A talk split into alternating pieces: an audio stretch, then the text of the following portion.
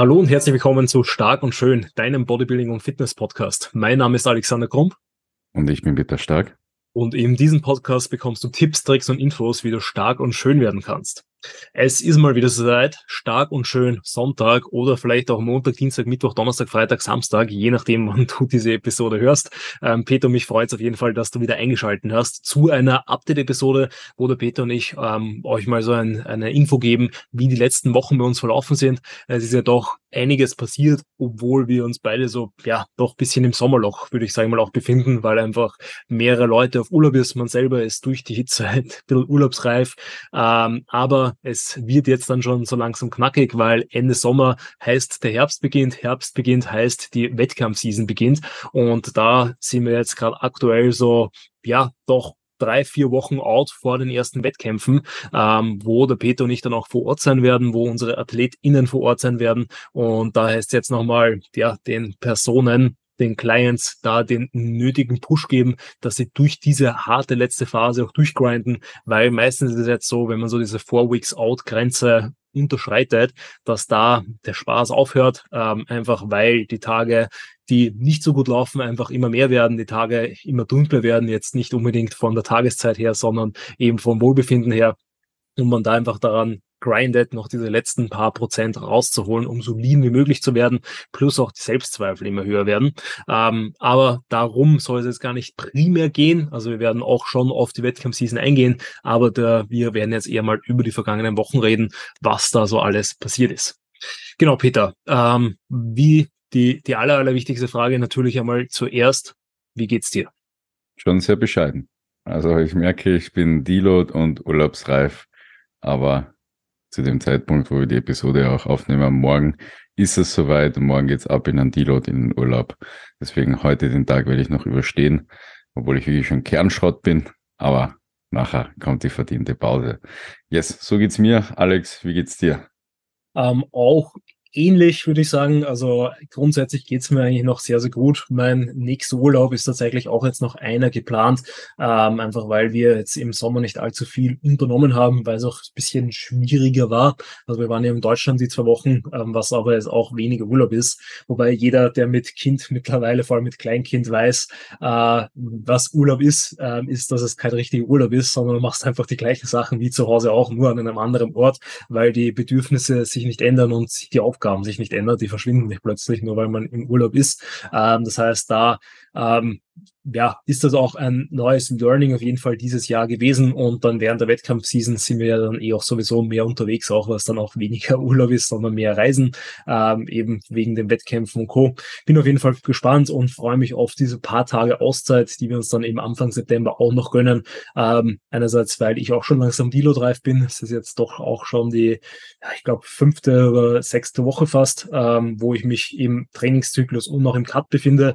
Es ist jetzt noch alles so aushaltbar, dass ich nicht sage, gut, ich muss jetzt irgendwie deloaden, ähm, aber man merkt doch auch, dass da die fordernden Tage immer stärker werden, wo der Hunger mehr da ist, wo die Trainingsperformance äh, man sich extra nochmal fokussierter reinpushen muss, um die Zahlen zu halten oder zu erhöhen ähm, und da nicht mehr alles so easy peasy kommt wie jetzt in den ersten Wochen.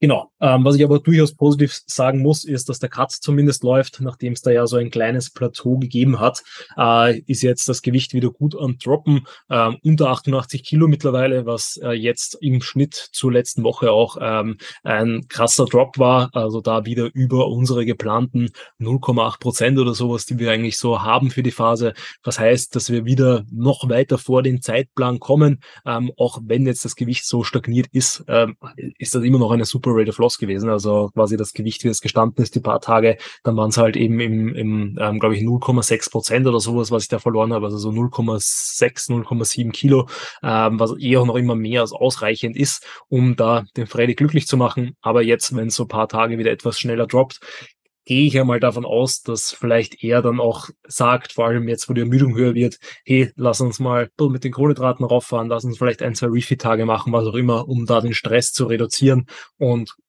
da entsprechend ähm, ja den Zyklus einfach noch strecken zu können. Ähm, bin gespannt, muss, muss gestehen, ich habe jetzt in letzter Zeit auch wieder ein bisschen mehr Bock einfach auf Essen, einfach um mehr Flexibilität zu haben, mehr Freiheiten zu haben, um einfach mal auch wieder mit der Sophie Brot mitfrühstücken zu können und dann nicht quasi das immer wegzulassen, weil sonst die Carbs für einen Tag irgendwie schlecht verteilt sind. Ähm, und genau. Wie schaut das bei dir aus? Wie läuft dein Aufbau? Also eine Frage muss ich vorher noch stellen. Kannst du schon ein Fazit ziehen, äh, welcher Approach dir besser gefällt? Der wir hatten gleich am Anfang sehr tief rein Approach oder Step-by-Step Approach? Weil jetzt bist du ja schon länger in dem Cut auch drinnen und ja, wäre wär interessant, wenn du ein bisschen Einblick geben könntest. Ja, also komplettes Fazit kann ich wahrscheinlich erst danach ziehen, beziehungsweise wird man erst auf der Bühne sehen, ob sich das wirklich dann gerechnet hat oder nicht. Ähm, ich habe halt schon das Gefühl, dass natürlich die Trainingseinheiten und Co. nicht ganz so produktiv sind, wie wenn man einfach langsamer runtercuttet. Ähm, also ich habe sonst immer schon das Gefühl, als würde ich im Cut auch noch Muskulatur aufbauen, einfach weil eben Schlaf, Mealtiming und Co. einfach in so einem Cut einfach nochmal besser sind ähm, und dadurch halt die Performance nochmal besser ist, die Regeneration besser ist und dadurch halt einfach nochmal mehr rausgeholt werden kann. Ähm, und das, glaube ich, lasse ich auf jeden Fall jetzt liegen. Also ich habe schon eher so das Gefühl, dass ich nur das erhalte, quasi, was ich so in den Wochen, Monaten davor aufgebaut habe. Was aber auch okay ist, weil ich mir so jetzt die frei, äh, Zeit frei spiele, um dann dafür auch nochmal eine Aufbauphase zu machen. Also das sind halt so diese zwei Paar Schuhe. Ähm, rein vom Wohlbefinden her merke ich halt kann sein, dass ich es jetzt schon ein bisschen mehr merke. Also ich fühle mich halt schon deutlich eingeschränkter, weil zwischen 2400 und 3000 Kalorien doch ein guter ein guter Unterschied sind und man nicht mehr ganz so easy peasy alle seine Meals aufteilt, wie man es gerne hätte. Das heißt, ich bin da schon bei manchen Mahlzeiten einfach eingeschränkter, aber es ist jetzt nicht irgendwie tragisch, dass ich sage, ich bin super hungrig die ganze Zeit, unfokussiert, hibbelig oder sonst was, sondern ähm, es läuft eigentlich auch so alles sehr, sehr solide, wie auch in der Vergangenheit, nur eben es geht mit mehr Einschränkungen für diesen Zeitraum einfach einher. Okay, sehr cool, danke vielmals. Ähm, um auf deine Frage zurückzukommen, ich bin schon ziemlich an der Grenze, was die Off-Season angeht, was auch meinen Aufbau angeht. Bewege mich jetzt zwischen 108 und 110 Kilo hin und her. Also das Gewicht ist auch Step by Step einfach äh, höher angestiegen, aber in einer überschaubaren Rate of Gain. Jetzt schwanke ich eben da diese zwei Kilo hin und her, was auch normal ist bei dem Körpergewicht bei mir, dass ich da größere Schwankungen habe. Aber ich merke einfach, dass Wohlbefinden jetzt schon wirklich, ja, sehr, sehr abgesunken ist. Also äh, fühlt sich nicht mehr so gut an, äh, sich mit diesem Körper auch bei diesen Temperaturen ähm, durch den Tag zu quälen. Ähm, ich schwitze sehr, sehr viel in der Nacht auch. Das ist wirklich abartig und äh, jede Tätigkeit wird auch einfach immer anstrengender. Jeder, der große Adduktoren hat, weiß auch, was da für Probleme auf einen zukommen, wenn man äh, mehr spazieren geht und wenn die Temperaturen auch wärmer werden und da die Oberschenkel aneinander reiben. Also das ist auch sehr unangenehm. Und ja, also Wohlbefinden, merkt ihr, wenn ich darüber rede, ist schon ziemlich am Sand. Training ist trotzdem sehr gut noch gelaufen. Da spielt mir jetzt nur die Ermüdung nicht gerade positiv rein. Also ich merke, ich habe den Deload jetzt auch noch zwei Wochen rausgezögert. Also ich bin eigentlich schon seit zwei Wochen Deload reif und habe mich jetzt fast durch jede Trainingssession durchboxen müssen, beziehungsweise sogar teilweise eine Trainingssession auf zwei Tage aufteilen müssen, damit ich da irgendwie durchkomme, weil ich habe schon gemerkt, der Saft ist einfach draußen und damit ich die Leistung halten habe können, habe ich mir einfach die Trainingssession aufteilen müssen. Merke aber, Schlaf fängt schon an zu leiden. Ich habe heute zum Beispiel zwölf Stunden geschlafen und jeder, der mich kennt, weiß, ich schlafe eigentlich nie zwölf Stunden, aber die Ermüdung hat so hart gekickt, dass ich gestern schon um so neun, zehn Uhr am Abend ins Bett gefallen bin. Und ich bin jetzt nach zwölf Stunden Schlaf einfach noch kaputter als vorher. Also es hat sich null ausgezahlt und das sagt mir einfach, es ist Zeit für einen Deload und dann auch Zeit für einen Cut.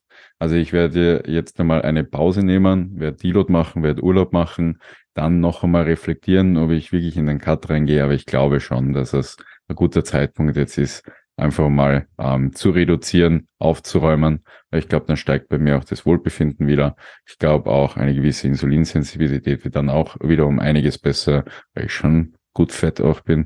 Und ja, ein bisschen weniger Körperfett schadet ähm, natürlich auch ein bisschen weniger Körpergewicht auch.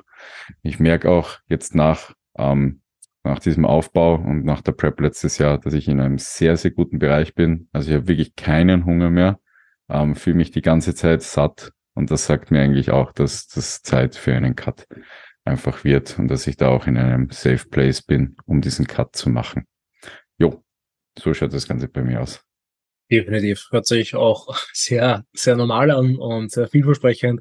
Auch ein guter Flex mit den Adduktoren, dass die mittlerweile so viel Fleisch drauf haben, dass du da gar nicht mehr normal gehen kannst. Ähm, da eben, das ist natürlich das Ziel von jedem und natürlich dann in der Diät, dass da alles immer schön aneinander schleift ähm, und entsprechend gut vorangeht. Ähm, jetzt ist ja dann bald September. Im September beginnen die Shows. Was ist da bei dir alles geplant? Puh, ähm, fange kurz mal an. Also ich glaube, anfangen wird das Ganze mit der MPC am 3., na, am 2. September. Genau. Dann geht's weiter nach Deutschland zur WMBF Germany zur deutschen Meisterschaft am 17.09. Dann geht's weiter zu WMBF Niederlande am 23.09. Dann steht eh schon die Evo Classics am 7.10. an. Dann die INBA Europameisterschaft am 13.05. Äh, 13. bis 15.10. Jetzt habe ich's. Und die AMBF ist dann am 21.10. Dann eine Woche drauf bin ich bei der DFSC Europameisterschaft. Das ist, glaube ich, am 28.10. Und zu guter Letzt bei der WMBF Germany am 5.11. Und ich glaube, dann reicht's auch wieder. Wie schaut's bei dir aus, Alex? Auf welchen Shows bist du? Aber ich glaube eh fast auf den, den gleichen. Definitiv. Also da werden wir uns eh ziemlich stark überschneiden. Ähm, wo ich auf jeden Fall auch vor Ort sein werde, ist eben ganz am Anfang die WMBF Germany am 16. Das macht quasi den Auftakt. Die NPC werde ich skippen, weil ich weder Athleten vor Ort habe, ähm, noch quasi ihr ja mit LTS eh auch vor Ort seid, sondern jetzt nur zum Zuschauen ähm, wird die Wettkampfseason auch schon dense genug. Ähm, danach eben ähm, eine Woche danach die WMBF Neverlands werde ich vor Ort sein. Die ähm, Evo Classics natürlich dann, dann entsprechend die ähm, GmbF auch eben die IMBA Europameisterschaft, ähm, die AMBF werde ich vor Ort sein und wo eben es möglich ist, dass ich noch bin, das müssen die Leute dann quasi noch so ein bisschen ähm, entscheiden beziehungsweise sich überlegen, ähm, vielleicht bei der DFSC Europe, da habe ich eine Starterin bisher nur, wenn es bei der einen bleibt, ähm, dadurch, dass die auch mehrere Shows macht, würde ich, glaube ich, der auch ans Herz legen, dass sie sich da ähm, jemand anderen noch mitnimmt, ähm, einfach weil es aus meiner Sicht ja eh wichtig ist, nur dass man so bei den ersten ein, zwei Wettkämpfen mit dabei ist, dann ist der Ablauf ja eh immer derselbe. Ähm, man hat dann die Planung ja sowieso und ob ich dann mit vor Ort bin ähm, oder quasi einfach Bilder zugeschickt bekomme und dort dann anhand vom Feedback plus Bildern die Calls mache, ähm, muss ich sagen, ist auch mein, mein Auge geschult genug, dass das auch gut geht. Genauso wie bei der WMBF Germany, äh, bei der internationalen dann ganz am Ende, wenn da ähm, mehrere Personen an den Start gehen, dann ja. Und wenn nicht, wenn das vielleicht auch nur so eine Person ist, ähm, dann kann ich mir auch vorstellen, dass ich dann eher das Ganze remote mache, einfach weil es natürlich auch für mich mit Frau und Kind bisschen entspannter ist, ähm, wenn da die Sophie das nicht immer alles alleine dann handhaben muss und alleine ähm, zu Hause sein muss. Ähm, sondern da auch den Support hat und eben Reisen mit Kind ist halt auch dann immer noch mal was anderes und auch mal mal ein bisschen stressiger. Vollkommen. Und wenn, das ist ja das Schöne auch, dass wir uns in der Coaching-Szene alle sehr gut verstehen und uns da auch gegenseitig unterstützen. Ich darf auch bei der WMBF Germany nämlich auf den Björn vom Chris ein bisschen schauen. Da bin ich auch schon sehr, sehr, sehr gespannt.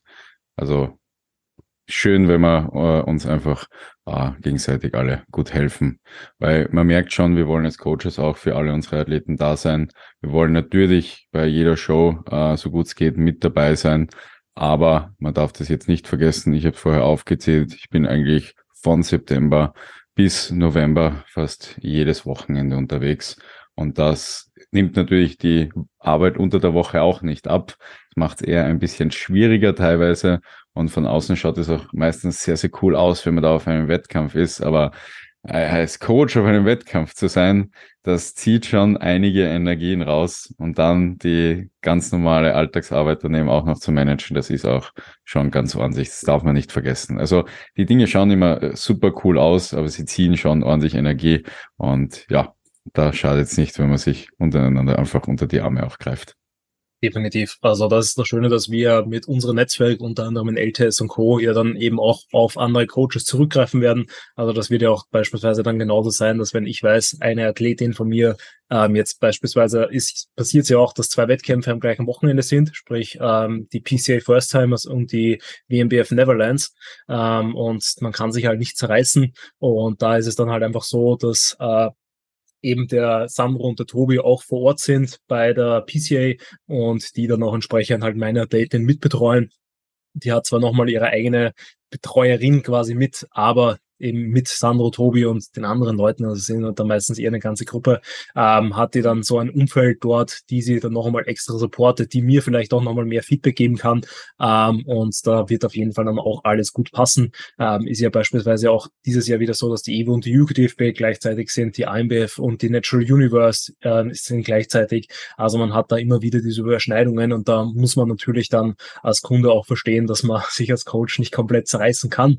Ähm, Plus eben, ähm, was auch wichtig ist, sind die Aspekte, dass einerseits als Coach man auch so ein bisschen auf sich selber schauen muss, weil es bringt nichts, wenn man dann an so einer Season, sag ich mal, zerbricht und dann das eigene Wohlbefinden immer ähm, hinten anstellt, weil dann das Coaching auch irgendwie darunter leidet.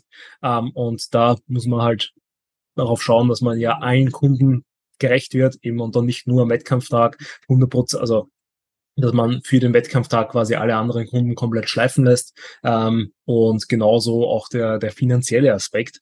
Ähm, ich glaube, das vergisst man ja auch immer wieder, vor allem gerade als Coachling, dass ähm, manche das vielleicht anders handhaben. Ich glaube, du und ich handhaben das ähnlich, dass das eher so in diesen monatlichen Coaching-Betrag mit einfließt ähm, und dann quasi die Reisekosten, der, die Aufwandskosten von dem Tag ja dann nicht nochmal irgendwie extra abgerechnet werden oder ähnliches. Und eigentlich, wenn man sich das einmal dann zusammenrechnet, es eher ein Minusgeschäft für uns als Coaches ist und wir quasi da halt das mit Liebe und Leidenschaft machen.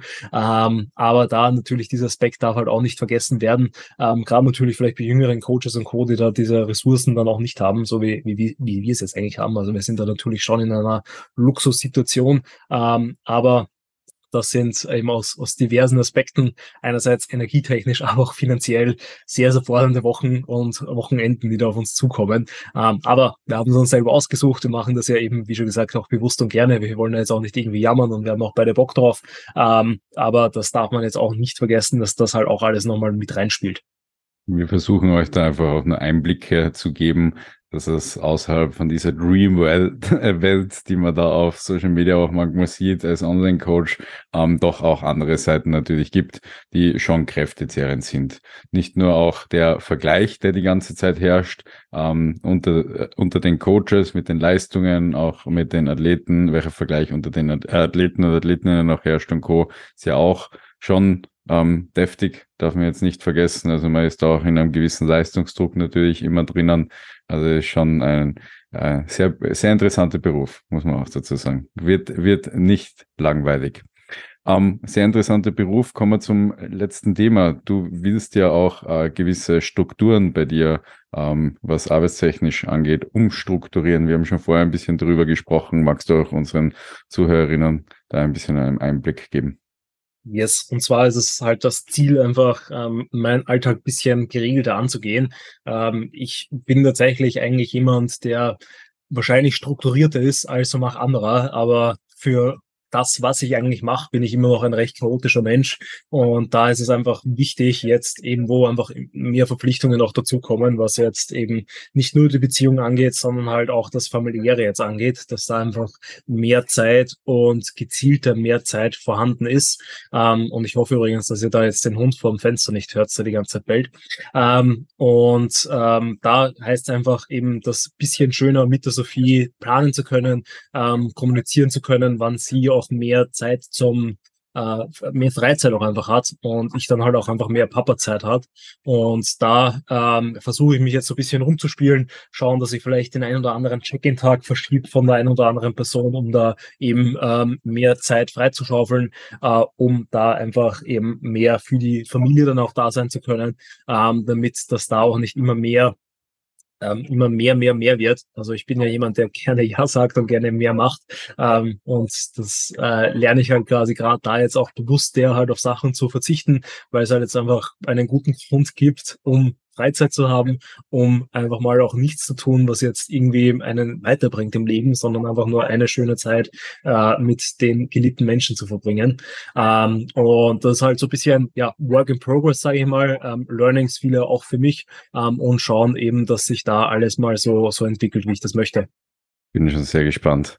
Aber da habe ich einmal mit einem äh, Patrick mit dem Deutsch darüber gesprochen und der hat auch gesagt, also man muss in der Familie mit Kindern die Arbeit immer gut, gut, gut planen und aufteilen, damit alles managebar bleibt. Und der ist ja auch ein großes Vorbild, was viel Arbeit angeht.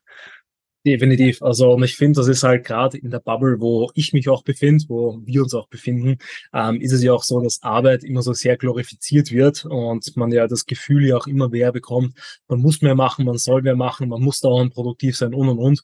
Und da bin ich halt auch mal so ein bisschen wieder am Lernen, dass das eigentlich nicht der Fall ist, sondern dass es auch okay ist, Freizeit zu haben, dass es okay ist, abzuschalten, dass es okay ist, ähm, eben das Leben auch einfach mal zu genießen und nicht immer eben einen produktiven Tag haben zu müssen, ein produktives Training, eine äh, produktive Nacht, eine was auch immer, dass quasi dieses Wort produktiv so ein bisschen weniger verwendet wird, sondern halt da auch einfach mal eine schöne Woche sein kann, ein schönes Wochenende ähm, und und und und dass das auch vollkommen okay ist.